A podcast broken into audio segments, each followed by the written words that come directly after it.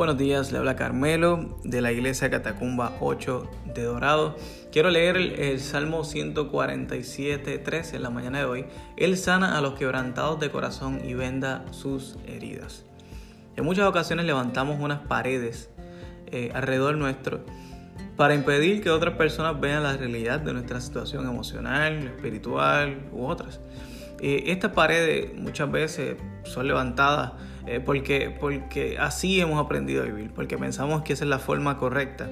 ¿Y qué tiene que ver esto con el verso que hemos leído, que Él sana a los quebrantados de corazón? Bueno, porque en ocasiones lo que tenemos es temor, es temor de que las personas vean quiénes somos, eh, que vean que, que, no somos como ellos esperan que somos. Eh, y la realidad es que a veces las expectativas que nosotros pensamos que otros tienen de nosotros son incorrectas. La gente no puede, no puedes tener tus expectativas en lo que otros pueden pensar de ti. Sí es importante dar testimonio de la verdad y ser honesto, pero más importante es la honestidad.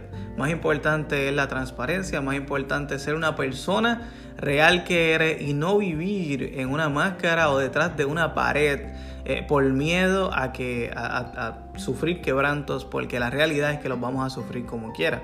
Eh, y puede ser peor.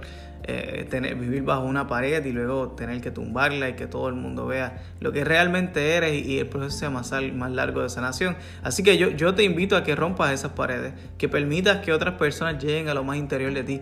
Eh, sé sabio a escoger las personas en las cuales tú tumbas esas paredes y vive honesto, vive libre, porque la verdad nos hace libres eh, y recordando que Dios sana a los quebrantados de corazón. Si hay un quebranto que tú levantas una pared para que nadie se entere, ni tú mismo o tú mismo se entere y no quieres recordarlo, yo, yo, yo te recuerdo que el Señor está ahí para sanarte. Dios te bendiga, que tengas excelente semana.